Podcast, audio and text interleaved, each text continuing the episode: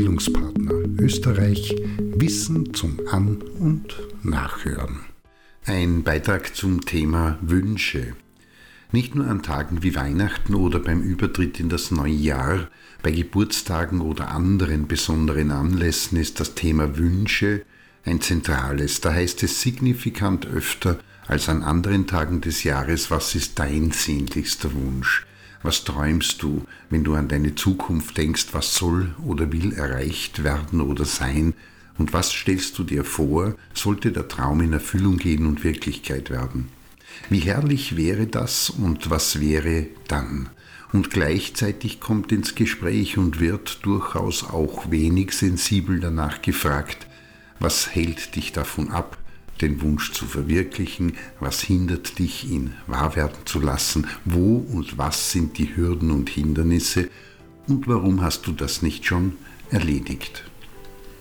Wünsche gibt es viele, da gibt es erfüllte und unerfüllte, erreichbare und solche, die so fantastisch sind, dass Frau Mann und Divers selbst nicht daran glaubt, sie jemals zu erreichen, jene, die in einem selbst wachsen, die, welche von anderen an uns herangetragen werden, über die man stolpert, oder aber wieder andere, die bloß das Resultat durch von beispielsweise Werbung erzeugten Begehrlichkeiten sind. Aber Wünsche kommen nicht einfach so, sondern haben eine nicht immer deutlich sicht- und nachvollziehbare Entsprechung im realen Leben der wünschenden Person. Warum möchte jemand Millionärin sein, wünscht sich uneingeschränkte Freiheit, Anerkennung, Macht, Einfluss oder ähnliches? Nur so? Nein. Das heißt, Wünsche lassen, so stellt die Psychologie fest, einen Blick auf das Selbst der Person zu, für die Person selbst, wenn sie möchte, aber auch für die von außen Beobachtenden und geben frei, was die Person ersehnt bzw. was ihr fehlt, respektive sie vermisst. Betrachtet man Wünsche genauer, dann geben sie Kraft, können aber auch genauso entmutigen. Kraft geben sie dann, wenn das sich im Detail in der Fantasie ausmalen, durchaus auch im Schlaf beim Träumen, wie es sein wird, wenn der Wunsch erfüllt ist, einen positiven und konstruktiven, intentionalen und motivationalen Antrieb schafft und diese Imaginationen dabei helfen, mit der beispielsweise gegenwärtig unbefriedigenden Situation im Leben, Beruf oder dem sozialen Miteinander besser umzugehen, sich innerlich auf die Wunscherfüllung auszurichten und dabei Elemente und Ziele entdeckt werden, die dazu beitragen, sich im realen Handeln und Tun auch gegen Widerstände anderer oder äußerem darauf auszurichten, den Wunsch und die damit verbundenen Ziele zu erreichen. Das ist der positive Teil. Entmutigend sind sie vor allem dann, wenn nicht nur das Gegenteil vom eben Gesagten eintritt, sondern die Wünsche an sich schon das Unerreichbare und Unrealistische in sich tragen, eine unveränderbare Größe haben und auch nicht nur des Wunsches wegen geträumt und gewünscht werden.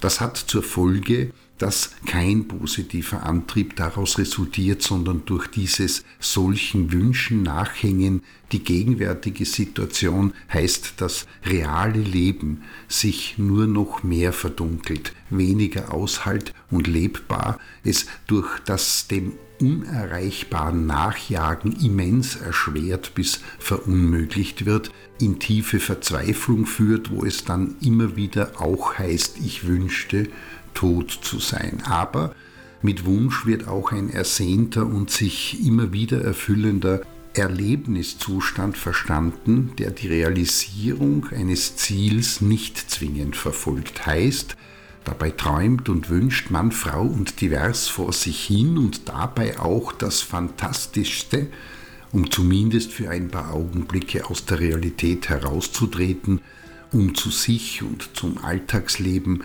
und allem, was darum herum ist, Abstand zu gewinnen. Und gut so.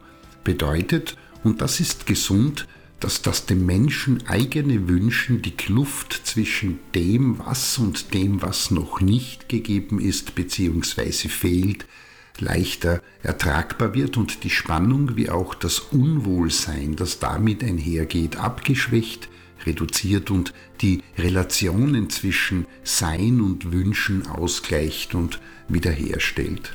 In diesem Sinne sich Kraft holen, entmutigen lassen oder wünschen, um eine geistige Auszeit zu nehmen, ist eine Sache, die nicht passiert und von der Frau, Mann und Divers überfallen wird, sondern für die man sich entscheiden kann und auch nicht schlecht ist, wenn man das nicht allein, sondern immer wieder auch gemeinsam mit anderen Menschen macht.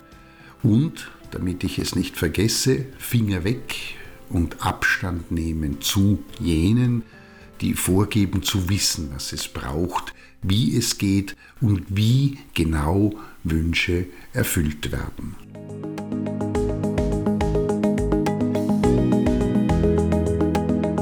Das war Bildungspartner Österreich Wissen zum An- und Nachhören.